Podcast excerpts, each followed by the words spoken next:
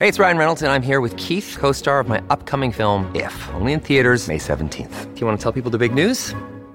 All right, I'll do. it. Sign up now and you'll get unlimited for $15 a month and six months of Paramount Plus Essential Plan on us. Mintmobile.com slash switch. Upfront payment of $45 equivalent to $15 per month. Unlimited over 40 gigabytes per month. Face lower speeds. Videos at 480p. Active Mint customers by 531.24 get six months of Paramount Plus Essential Plan. Auto renews after six months. Offer ends May 31st, 2024. Separate Paramount Plus registration required. Terms and conditions apply if rated PG. Sign up to The Economist for in depth curated expert analysis of world events and topics ranging from business and culture to science and technology. You'll get the weekly digital edition, online only articles, curated newsletters on politics, the markets, science, culture, and China, and full access to The Economist Podcast Plus.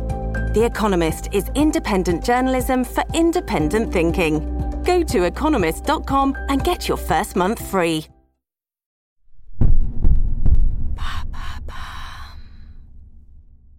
Qu'est-ce que les vols pour nulle part?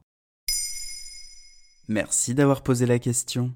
Cela fait plusieurs semaines que l'on entend parler de vols pour nulle part, des vols sans destination. On les appelle aussi des vols panoramiques. En pleine crise sanitaire, nombreux sont les avions restés au sol après la suppression des liaisons aériennes, voire la fermeture des aéroports. Alors l'idée est de prendre un vol pendant quelques heures et de simplement revenir au point de départ. La pandémie de Covid-19 ayant stoppé les grands voyages, ces offres sont destinées aux personnes à qui l'avion manque beaucoup. Depuis mi-septembre 2020, la grande majorité des médias français ont publié des articles sur ces vols pour nulle part. Le New York Times a expliqué que voler manque aux gens, et donc qu'ils se précipitent pour acheter des billets d'avion. Bref, ces avions qui vont nulle part, ça intrigue.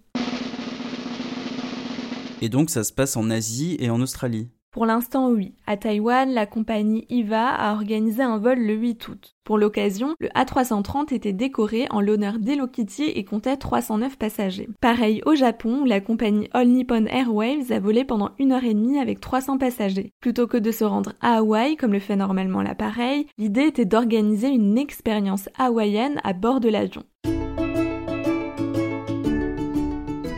Mais après l'emballement médiatique, des articles ont montré que le succès n'était pas forcément au rendez-vous. Ah mais tout ça c'est faux, c'était juste une blague Alors pas totalement. Le 1er octobre, la rubrique de fact-checking de Libération Check News a expliqué que ces vols pour nulle part n'ont pas forcément de succès, mais qu'il s'agit d'une opération de communication menée par plusieurs compagnies aériennes. Les journalistes ont mené leur enquête et ont remarqué que certains influenceurs ayant participé à des vols pour nulle part en Asie l'avaient fait pour des partenariats rémunérés. Certains avantages mentionnés, comme la préparation de repas par des chefs étoilés, n'étaient pas totalement vrais. En réalité, plusieurs chefs collaborent avec les compagnies depuis plusieurs années, bien avant la pandémie de Covid-19. Le 6 octobre, l'émission 28 minutes, diffusée sur Arte, expliquait dans sa séquence Désintox qu'il s'agissait surtout d'un emballement médiatique et d'une opération marketing. Selon eux, la compagnie low cost du Taïwan Tiger Air annulait deux vols en août, tout simplement parce qu'il n'y avait pas assez de passagers. La compagnie australienne Qantas, qui a fait le buzz avec son vol du 10 octobre, aurait vendu tous ses billets en 10 minutes pour un vol de 7 heures au départ de Sydney. Selon ABC News, relayé par Courrier International, les billets étaient vendus à 485 euros en classe économique, 1100 euros en classe économique supérieure et 2335 euros en classe supérieure.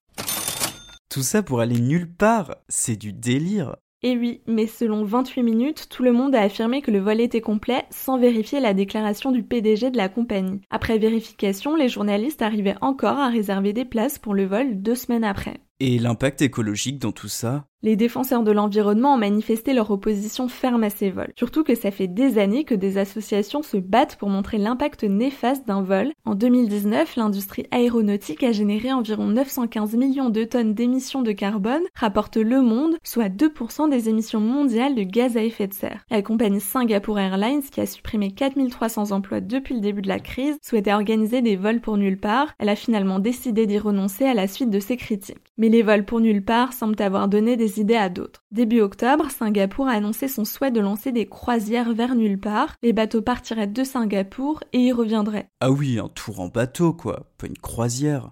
Surtout que le virus s'est propagé sur plusieurs croisières il y a quelques mois, cette nouvelle est elle aussi bien critiquée. Voilà ce que sont les vols pour nulle part. Maintenant, vous savez. En moins de 3 minutes, nous répondons à votre question. Que voulez-vous savoir? Posez vos questions en commentaire sur les plateformes audio et sur le compte Twitter de Bababam.